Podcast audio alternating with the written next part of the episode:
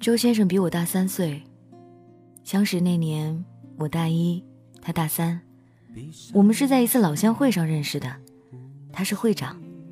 聚会那天我们在一桌吃饭，他坐在我右边。那天他穿了一件纯白的 T 恤，外面套了一件纯蓝的外套，在我眼里这身装扮帅爆了。以后很长的一段时间里。我对穿纯色衣服的男生都存在莫名的好感，这个怪癖来源于他。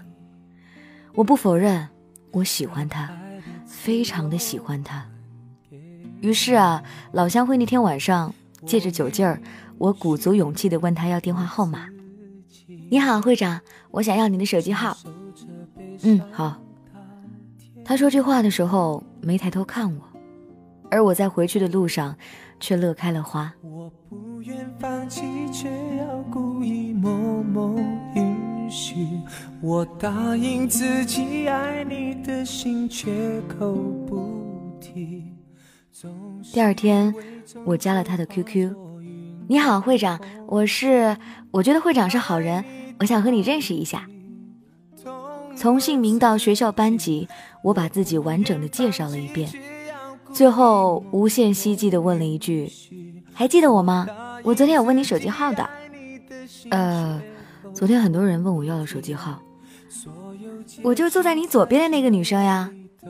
我多少有点失望。哦，你呀，记得呀。于是整整半天，我抱着手机和他聊了一上午。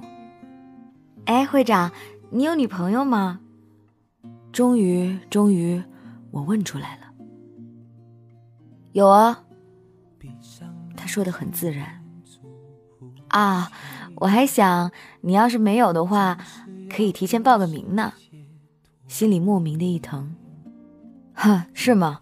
那我要告诉你嫂子，她昨天还说我丑呢。哪有？我觉得你很帅呀。那以后有事就找哥啊。好，那以后我就叫你二哥。没人知道这声二哥有多意义不同。日后我向他解释过很多次，但他终究还是没懂，或者说，他其实并不愿意去懂。承受着悲伤到天明，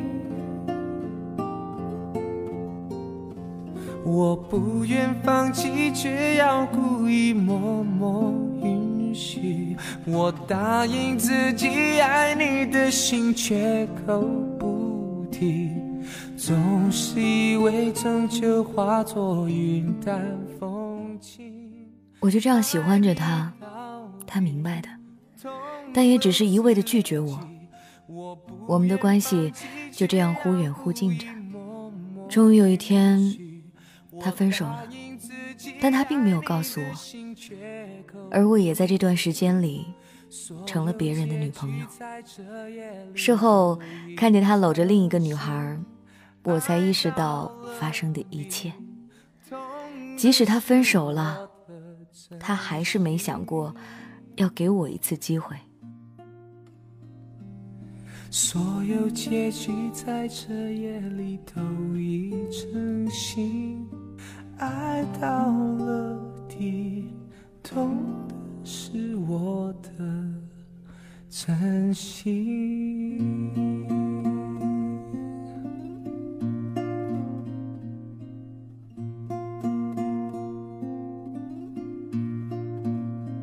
大概半月以后，他又分手了。我尽我所能的陪他聊天，我不希望他不开心。仅此而已。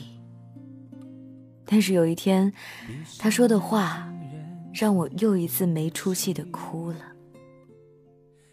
你应该离我远点儿。他很严肃的说着。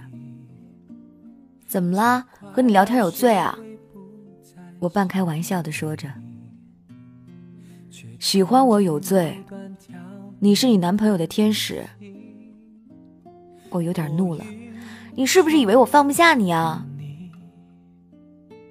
我可没有自恋，他倒是坦然。你放心，我就算是移情别恋，也不移你。我知道，这是我被揭穿之后给自己找的台阶。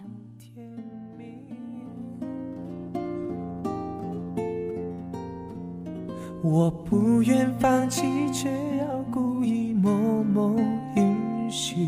我答应自己爱你的心，绝口不提。我只是喜欢他，只是喜欢他而已啊。那次之后，我们又生疏了，直到现在，我们在对方的好友列表当中存在着，却没有人出来先说一句话。你看啊，他有女朋友的时候，我喜欢他，这有罪；他没女朋友的时候，我有了男朋友，我喜欢他，也有罪。也许从始至终，我喜欢他，就是一种罪。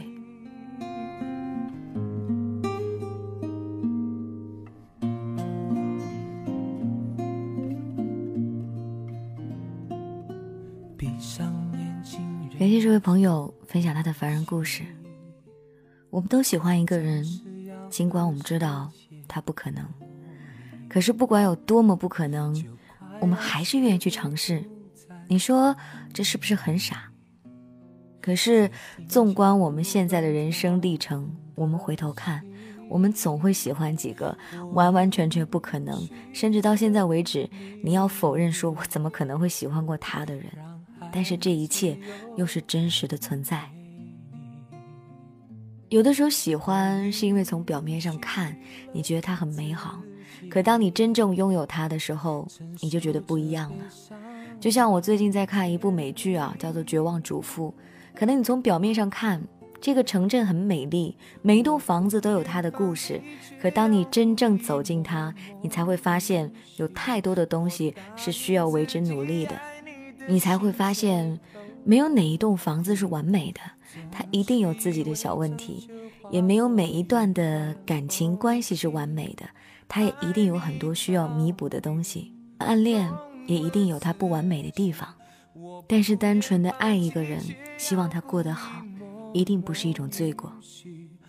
如果你也想分享你的凡人故事，可以在新浪微博 DJ 白雪的私信。发送你的故事，有些故事太长，可能有字数的限制。您可以发 Word 文档给我，直接在微博私信，我就可以收到哦，完整的哦。有的朋友呢，可能发了一半或者是不完整的文章，我都没办法使用的。然后也欢迎各位呢，在蜻蜓微社区把您的帖子发送给我，就把您的爱情故事啊，完整的一千字左右，一百字、两百字、三百字这种，都在我们故事当中可能没办法送出，所以希望您看好字数喽。同时有什么问题，也可以在 DJ 白雪的订阅号里来咨询。这就是今天的凡人故事，明天继续来给你讲故事。